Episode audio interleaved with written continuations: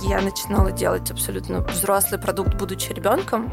Вижу картинки в интернете, показываю их маме, она делает лекала, что-то такое шьем.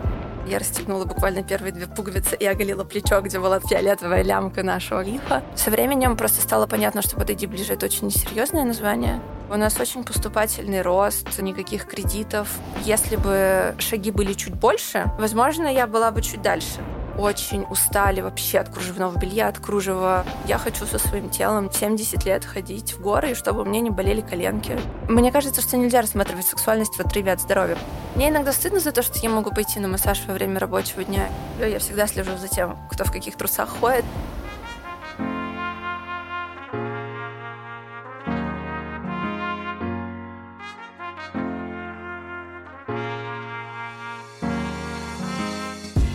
Доброе утро, день или вечер. Это Александра Кретова и мой подкаст «Институтка». Каждый эпизод — это история, вдохновляющая меня женщины, ее отношений с самой собой, внутренним и внешним мирами. Она делает большие дела, рефлексирует и делится тем, что осознала в процессе. Героиня этого эпизода Женя Пашкевич придумала бренд нижнего белья ближе в студенчестве, просив маму скопировать модель комплекта, который был ей не по карману тогда. Теперь ближе — это один из самых известных брендов нижнего белья в России. Как одевая женщину в кружево, Женя исследовала свои отношения с телом. Почему ей не стыдно пойти в баню посреди рабочего дня и как она сознательно ограничивает получение быстрого дофамина, вводя новые привычки в свою рутину, об этом слушайте в этом выпуске. Поддержкой и благодарностью от вас будут оценки и отзывы в Apple Podcast, сердечки в Яндекс Музыке и ваши отметки в социальных сетях. Не всегда приятно наблюдать за тем, кто и в каких контекстах э, слушает подкаст, и это очень приятно и, безусловно, мотивирует продолжать его делать дальше. И еще это действительно просто помогает услышать наш разговор тем, кому он сейчас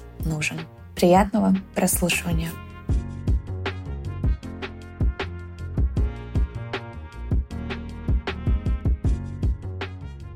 Женя, привет! Привет, Саша! Рада тебя видеть. Я тоже очень. Как твои дела? Сегодня хорошо. А вообще? Вообще тоже хорошо. Просто этот вопрос, как твои дела, не могу воспринимать как смолток на ответ. Это всегда ты такой делаешь сканер своего состояния, жизни, работ. И нужно выдать это все одним словом всегда. Как твое настроение? Замечательное. Рада проводить с тобой этот вечер. Взаимно. Расскажи, пожалуйста, немножко про себя. Как ты себя представляешь? Чем ты занимаешься? Что ты любишь? Меня зовут Женя Пашкевич. И я делаю белье ближе. Ну, кроме этого, я люблю работать, люблю отдыхать.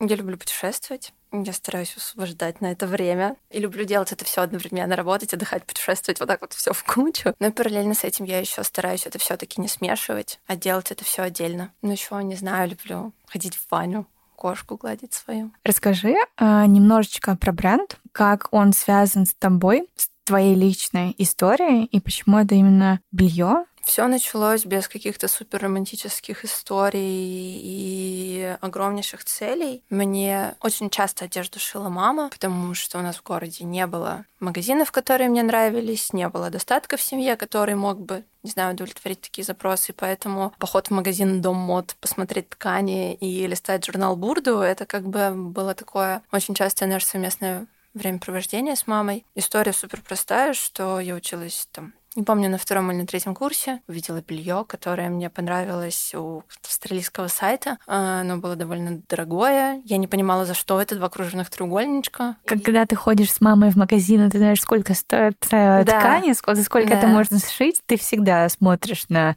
вещи и думаешь, в смысле, почему так дорого? Именно так, да. Но когда ты их начинаешь производить уже сейчас, я понимаю, почему так дорого. В принципе, в этом и весь путь. От почему так дорого до почему так дорого.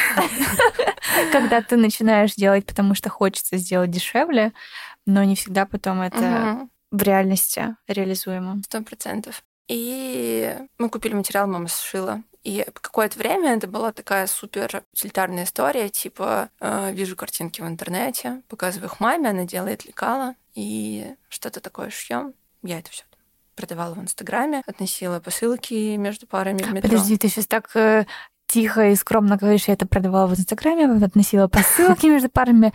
Тебе сразу пришла в голову идея это продавать? Или ты все равно сначала делала для себя, а потом поняла, что почему бы и не предлагать еще кому? Нет, э, для себя у меня вот первое, что я оставила себе, а не продала, наверное, случилось, я не знаю, через полгода. Все шло в продажу. Это какой там 2014 год, 2015, не знаю точно, может, 16 наверное, 15-16. Тогда можно было выложить фотографию в Инстаграм, поставить хэштег «Нижнее белье ручной работы», и на следующее утро у тебя три заказа. Ну, то а есть... А фотография это твоя была или нет? Э, ну, фотография была у моей подруги в квартире. Мы вот так вот разложили там на каком-то красивом комоде, положили маме на духи и вот так uh-huh. вот сфотографировали. Но на себе я тоже там все таки пару фотографий выложила, обрезов. Но это была всегда страница бренда, и я, наверное, не знаю, то есть я весь третий, четвертый курс э, занималась бельем, и мои соседки по общежитию не знали, что я этим занимаюсь. Почему?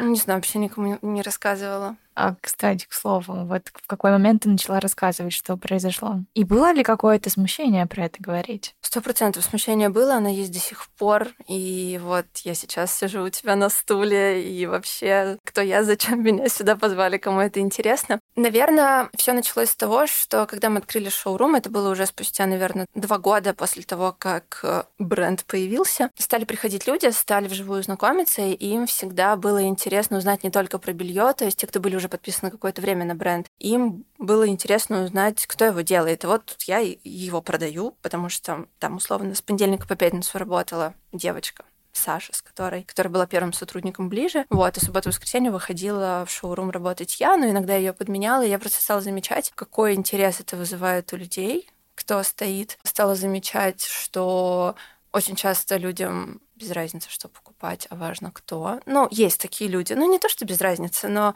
скажем так, э, человек за брендом значит им гораздо больше, чем какая-нибудь суперкрасивая съемка с экстра классной моделью, допустим. А как ты можешь это объяснить? Почему так это работает? Мне кажется, мы все тянемся к людям, хотим окружать себя приятными людьми и вместе, там, я не знаю, с вещью, которую создал конкретный человек, забирать его частичку себе. Мне всегда кажется, что очень часто я на себя надеваю вещи как амулеты, и там, не знаю, на мне свитер ватника. Я знаю, что они очень заморачиваются, и они очень много сил потратили, чтобы сделать и придумать этот свитер. И покупая именно этот свитер ватника, а не похожий в каком-нибудь масс-маркет бренде, всегда приятнее носить вещи, которые созданы людьми, которых ты знаешь каким-то образом.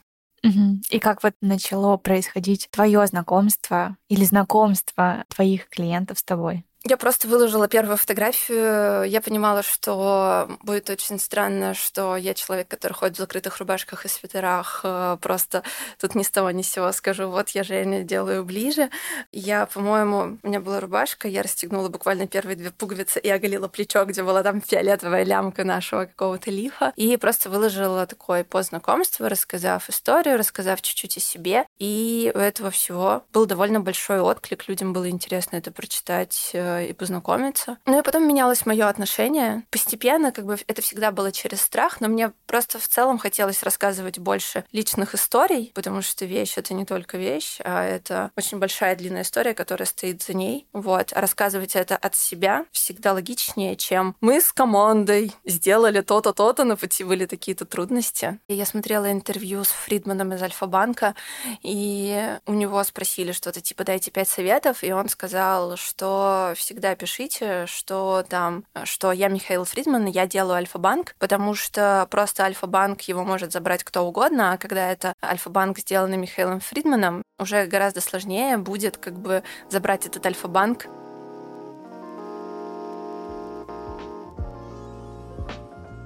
Мы с Женей хотим приблизить ощущение новогодних праздников и решили подарить двум слушательницам подкаста сертификат на покупку в бренде ближе на сумму 10 тысяч рублей. Его можно будет использовать как в офлайн, так и онлайн магазине бренда. Чтобы принять участие в конкурсе, необходимо быть подписанным на телеграм-канал Институтка и инстаграм проекта, поделиться в своих сторис анонсом этого выпуска и под этим же постом рассказать свою историю о самом трогательном подарке или сюрпризе, который вы делали своим близким. 15 декабря мы выберем двух победителей, одного с историей в Инстаграм, второго в Телеграм-канале. Ждем ваших историй и давайте вдохновлять друг друга на новое.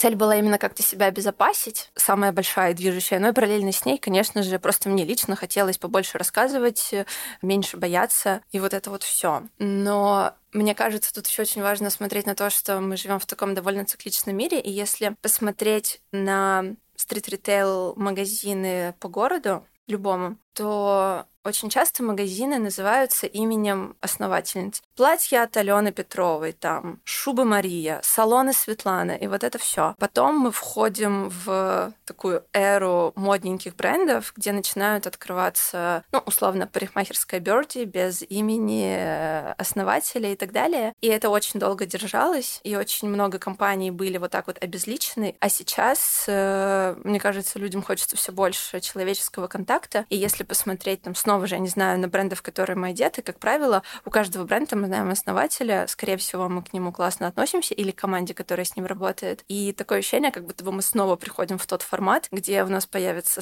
платье от Светланы, потому что Светлана выбирает самое лучшее платье, и мы будем ходить к ней в магазин. Да, я в 19 лет придумывала название. Я придумала название не бренда, я придумала название Инстаграма. У меня тогда не было вообще категории марка, бренд, магазин, что-то такое. Это был именно Инстаграм. Я придумала название Инстаграма. Хотелось что-то цепкое, что запоминается, и обязательно хотела на русском языке, потому что я уже тогда ходила на Ламбаду Маркет, и все эти бесконечные магазины с названиями на русском меня очень сильно вдохновляли. И я придумала фразу «подойди ближе». Мне показалось, она, с одной стороны, супер э, игривой, с другой стороны, она очень сильно про контакт с собой, потому что вот это вот какой-то бесконечный, ну не перфекционизм, а желание быть чуть-чуть лучше. Вот у меня она больше в голове звучала, как подойти ближе к лучшей версии себя, но я не отбрасывала никогда второй смысл. Со временем просто стало понятно, что подойди ближе это очень несерьезное название, и что нужно как-то от него уходить, и не было ничего логичнее, чем остаться ближе. И мы ушли от названия подойди ближе с с фразой «теперь мы ближе»,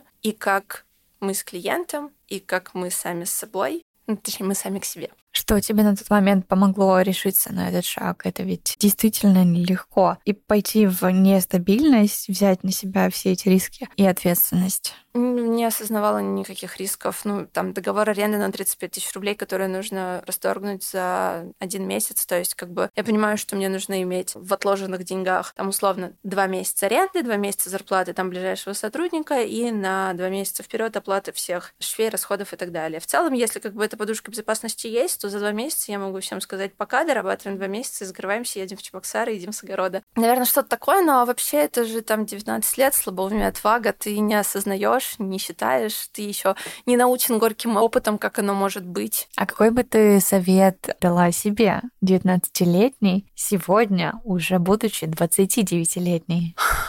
Осторожничать хорошо, но иногда можно не осторожничать. Наверное, я бы сказала как-то так, без советов, просто вот такая вот фраза. Раскрой ее чуть больше. Про что это? Ну, у нас нет инвесторов, у нас очень поступательный рост, никаких кредитов э, и так далее. Мы никогда не делали каких-то супер рискованных шагов, там, я не знаю, в омут с головой. Очень вот так вот постепенно, аккуратненько.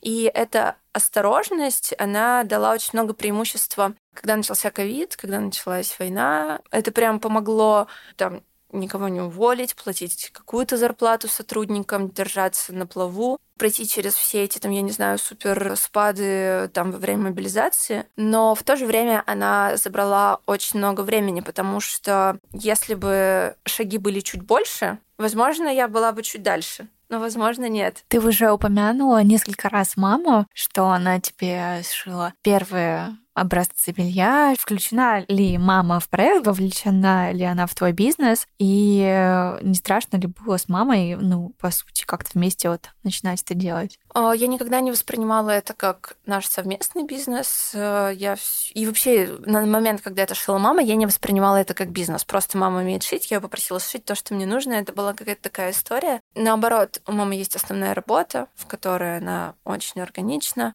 У него няня в семье, и мне кажется, это человек, у которого лучше всего получается это делать э, в мире, быть с детьми и воспитывать и растить их. И я, наоборот, очень хотела поскорее понять, как выстроить процесс так, чтобы маме не нужно было шить мне, то есть как бы нужно было с нуля разобраться там, производство, швеи, что это вообще, как все устроено. Вот. Насколько сейчас включена мама, понятное дело, что я не рассказываю никакую операционку, никакие текущие истории, как и не рассказываю прям на регулярной основе никому, потому что это работает, от нее устаешь во время работы, только когда есть какая-то, не знаю, супер классный результат, или там видишь какую-нибудь очень классную ткань, и там рассказываешь, о, мы такого крутого подрядчика нашли. Вот, ну то есть это в каком-то таком формате. Она может спросить, как у вас там дела, увидела вы там что-то новенькое сняли. Ну то есть э, так просто, как э, она мне рассказывает о своей работе, я рассказываю о своей работе, э, говорю ей, что я иду на работу. Она спрашивает, какие у тебя на сегодня дела? Я так, мам, я могу рассказать, но скажет ли тебе это что-нибудь? Говорит, ну ладно, хорошо, расскажу что-нибудь еще. Вот в каком-то таком формате. Ну, наверное, важна была это ее поддержка и помощь, что тогда, в тот момент, она для тебя сшила эти образцы. Ну, это был очень большой первый легкий шаг, и вообще сам факт того, что как бы мама шила все детство, и мне это очень помогает разбираться в процессе. На самом деле, вообще очень шьющая семья у нас, потому что мама есть две сестры, и они обе умеют шить, одна вообще по профессии швея, и она нам до сих пор немножечко помогает, кстати. Все мешочки, в которые упаковываются заказы, сшиты вот маминой сестрой, моей тетей и вторая женщина, которая шьет их, это мать одной из швей на производстве. И, ну, тоже такой важный момент. Э, мы могли сто лет назад перевести производство этих мешков в Китай, потому что там это дешево, намного дешевле. Возможно, их бы даже получилось сделать красивее, интереснее каким-то образом. И это же упаковка, которая идет бесплатно каждому заказу, но это какой-то небольшой, но регулярный доход этих двух женщин, поэтому вот э, важно, чтобы, там, не знаю, они получали эти не супер большие деньги за эту, ну, не ежедневную, но все равно кропотливую работу.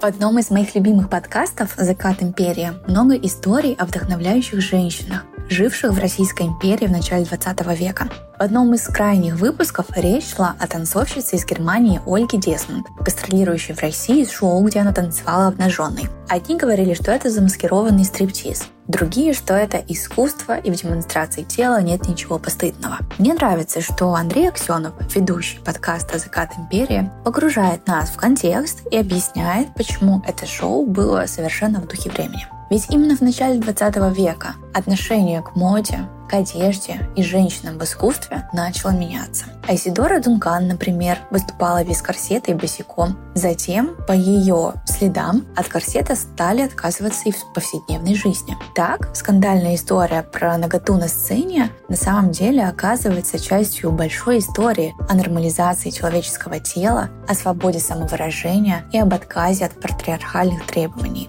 Возможно, вы не знали еще, но недавно Андрей запустил YouTube-шоу о том, как вышло, что сто лет назад в России победила революция.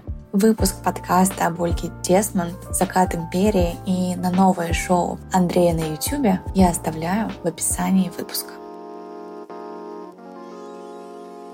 Интересно, как развивались твои отношения со своим телом и со своей сексуальностью на протяжении всего времени, что ты занимаешься брендом. А это, мне кажется, уже почти, можно будет скоро сказать, что 10 лет. И вот какая трансформация произошла за это время? Все началось с того, что я начинала делать абсолютно как бы взрослый продукт, будучи ребенком, не понимая ничего, не зная, чего хочу я, что это вообще за сфера, куда я захожу. Поэтому это были просто картинки, которые я пыталась как-то понять, узнать, с этим познакомиться. В этом было очень мало меня. Я просто смотрела на других женщин на фотографиях, в кино, на клиентов, пыталась делать что-то для них, думая, что им понравится, что они купят, что они сейчас захотят, что им сейчас интересно. Со временем у меня все больше складывалось понимание о том, а чего хочу я, что вообще такое белье в гардеробе, там, я не знаю, современной девушки, женщины, В какой-то момент вообще понятие сексуальность пришло к тому, что мне казалось, что чем больше каких-то стрепов, веревочек, завязочек, тем больше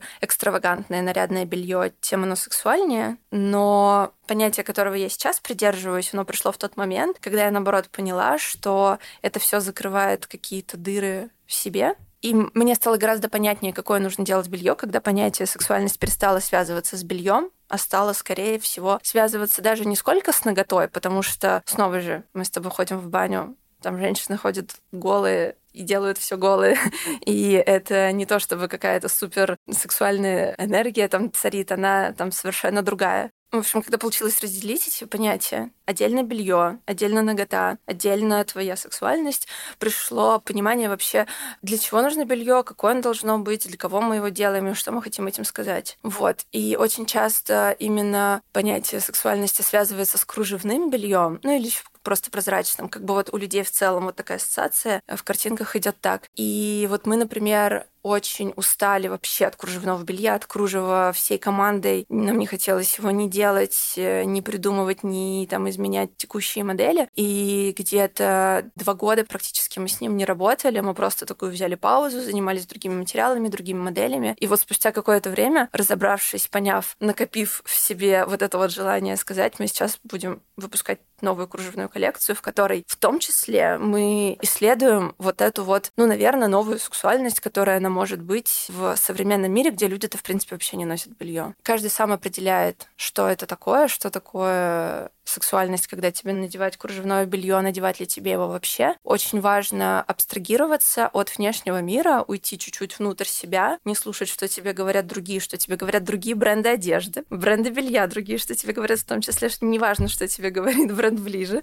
и понять самой, что ты хочешь, что для тебя это. Мы наоборот предлагаем подумать, и, наверное, самостоятельно провести эту работу каждому, потому что ответ у каждого будет свой. А как ты ее проводила над собой? Я не могу сказать, что у меня вот этот вот путь, он пройден. Мне кажется, тут у самурая нет цели, есть путь просто, и ты всегда находишься где-то на середине пути, как бы далеко ты не проходила.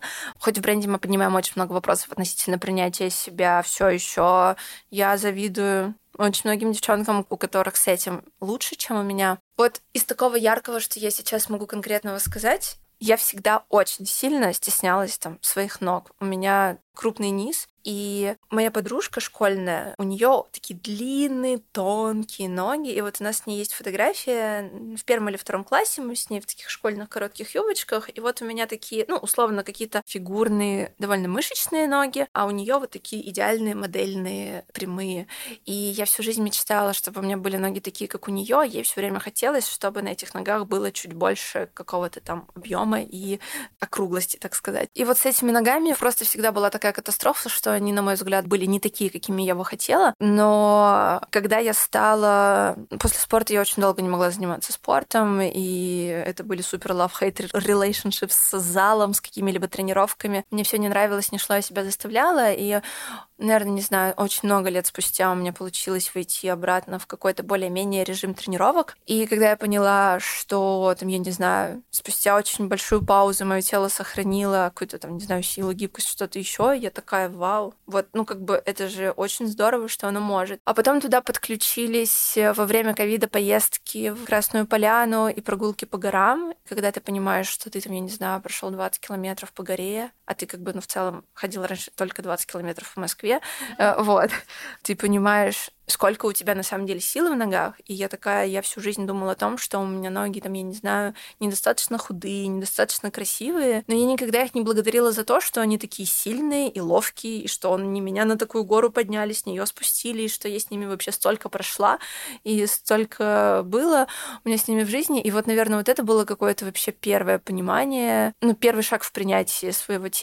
Мне кажется, что нельзя рассматривать сексуальность в отрыве от здоровья, потому что так или иначе все еще сексуальность сексуальность очень сильно связана с либидо, а либидо — это ну, такой как бы классный показатель здоровья организма, потому что если ты находишься весь там в дефицитах с э, гормональным дисбалансом, то, наверное, оно у тебя отвалится. Или если ты в суперстрессе, или если ты принимаешь какие-то там, я не знаю, специальные лекарства, будь то от депрессии или от каких-то сосудистых заболеваний. Вот хоть я нахожусь вот в этой вот точке, где я стараюсь э, без без напряжений нормально выбирать каждый раз то, что соответствует моим там долгосрочным целям. Мне очень сильно помогает как раз-таки коммуникация с аудиторией в бренде, э, в том числе исследовать свою сексуальность, потому что, ну вот мы шьем белье разных размеров, каждый раз показывать, как условно эти трусы сидят не на попе S, а на попе L, и эта попа может быть супер красивой, или там, я не знаю, не трусы, а какая-то там знаю, полный комплект одежды. Ты, во-первых, сама видишь по-другому и начинаешь как-то это немножечко на себя апроприировать. Это про то, что ты, не знаю, там, э, красавица, можешь чувствовать себя роскошно не только когда ты весишь 52 килограмма и надеваешь XS размера, а иногда, когда ты поправилась на 6 и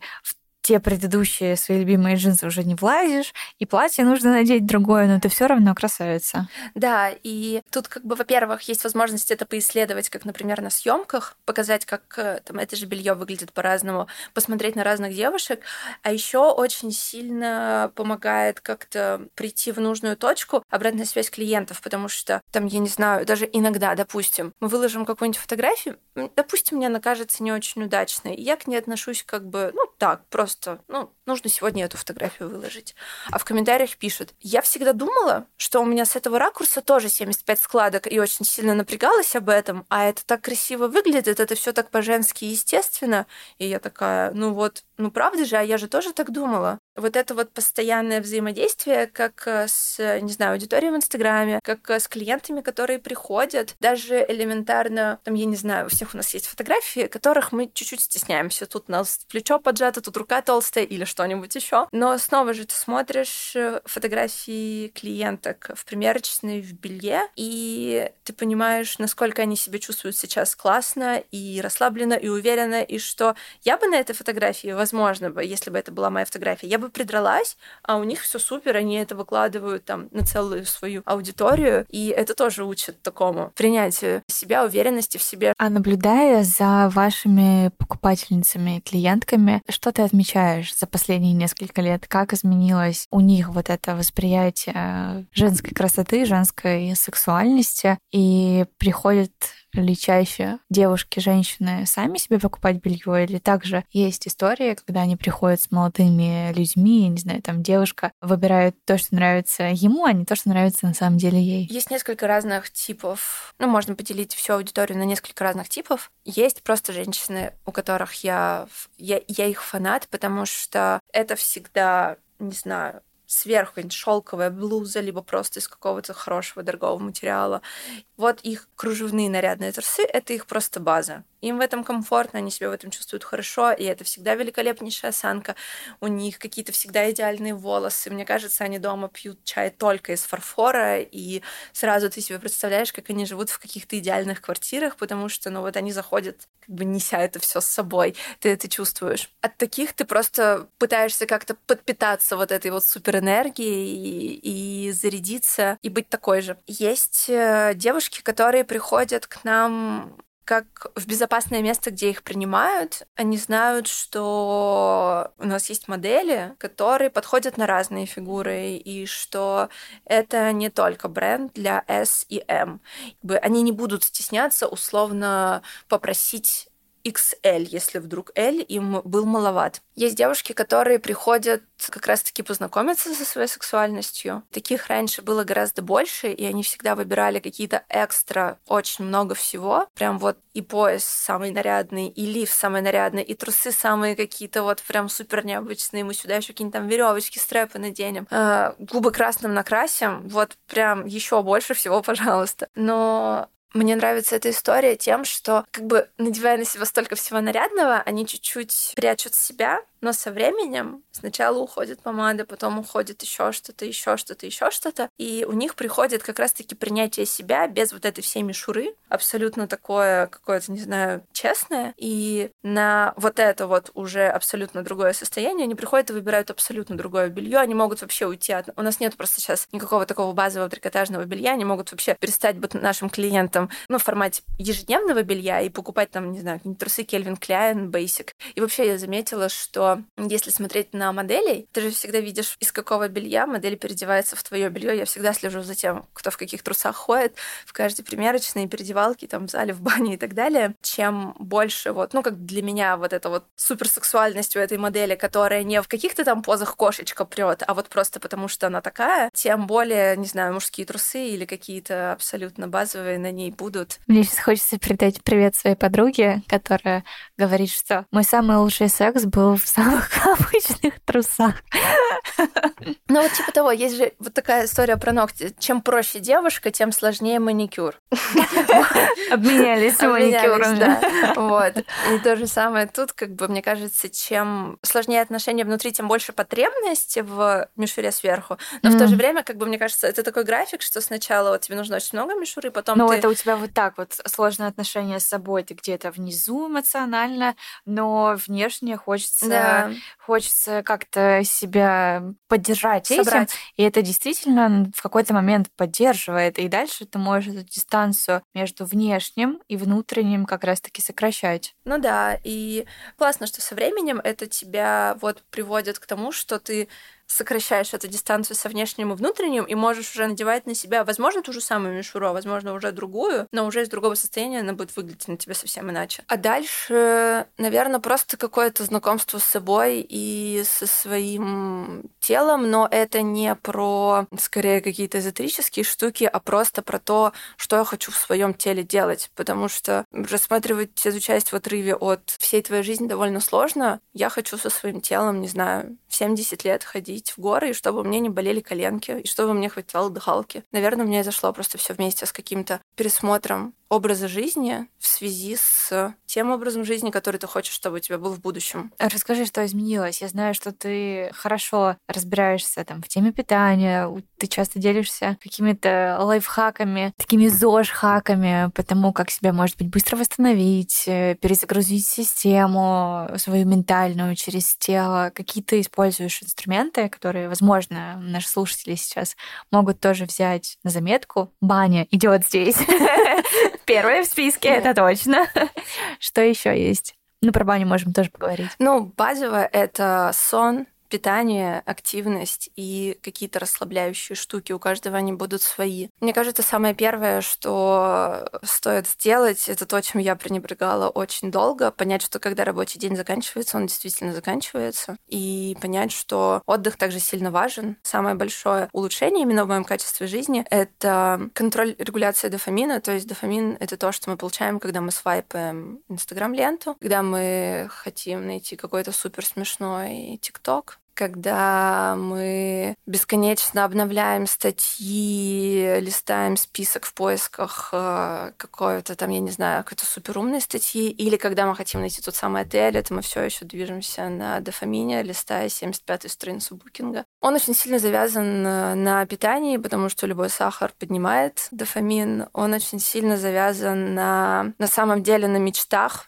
и на целях, потому что для организма помечтать о том, как ты завтра классно поработаешь, равно классно поработать, он уже подпитался этим, и нету топлива, на котором ты будешь завтра работать. Поэтому регуляция дофамина — это такая аскетичная жизнь, где ты просто идешь по плану, делаешь то, что ты должен, без каких-то супер качелей эмоциональных. Она может быть в моменте скучной, без фильмов, кино и тиктоков, но это дает очень классное стабильное состояние, из которого уже можно добавлять какие-то другие штучки. И как бы баня или массаж, или полежать в ванной, или полежать на каком-нибудь колючем коврике.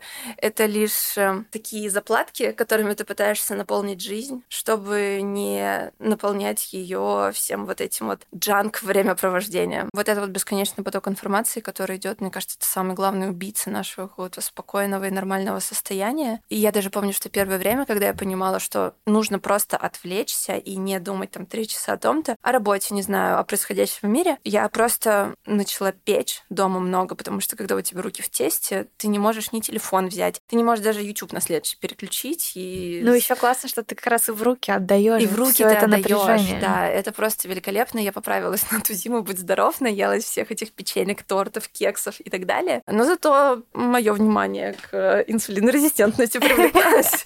Но в моменте это было очень такой классный практикой, которая просто заставляет тебя вот три часа руки в тесте, и ты делаешь это все. Смотришь, как оно поднимается. Это такой тоже быстрый дофамин. Ты увидел результат. Было что там? Мука, яйцо, что-то еще, а тут mm-hmm. просто было вот такое тесто и поднялось вот в такое большое. Понятное дело, что я смотрю сериалы и тоже залипаю в Инстаграме, но в целом стараюсь как-то по всему дому наполнить его полезными штучками, которые тебе могут напомнить, что есть другие дела, кроме как утонуть в Инстаграме. Тут какой-нибудь массажер лежит, там колючки, тут у тебя магний в стиках, и ты, о, да, я посижу, попью водичку из красивого стакана.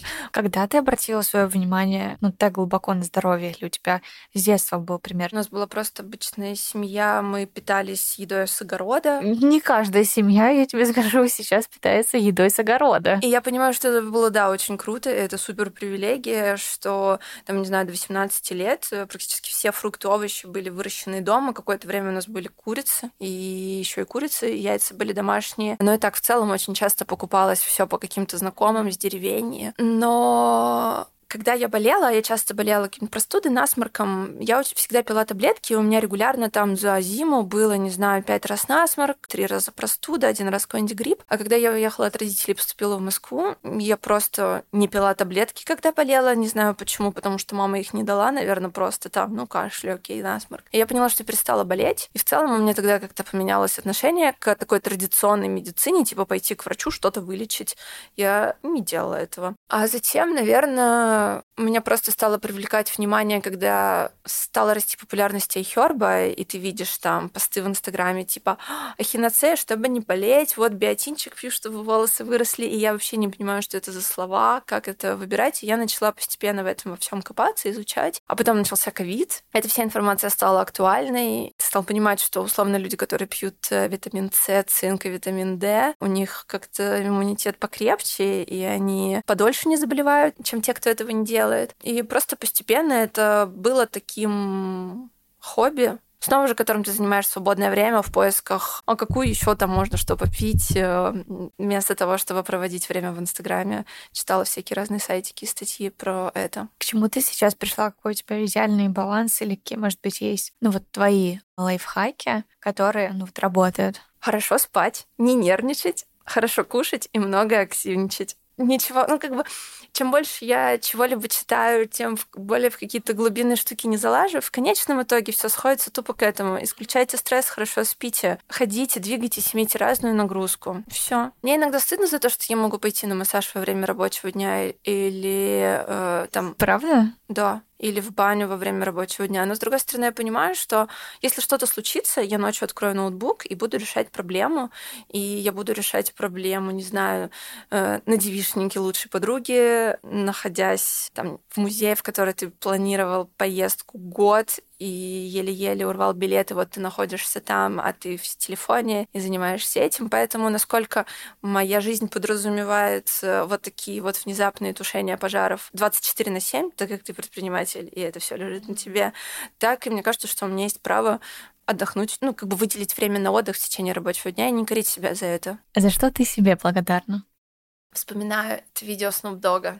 Помнишь, где он очень много раз говорит э, «I wanna thank me»?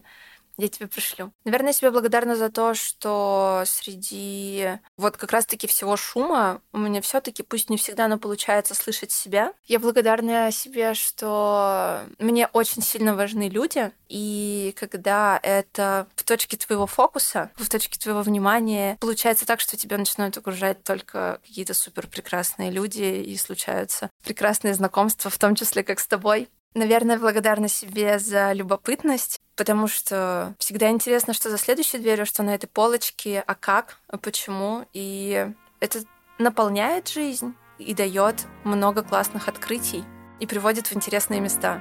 Спасибо. Спасибо, Саша.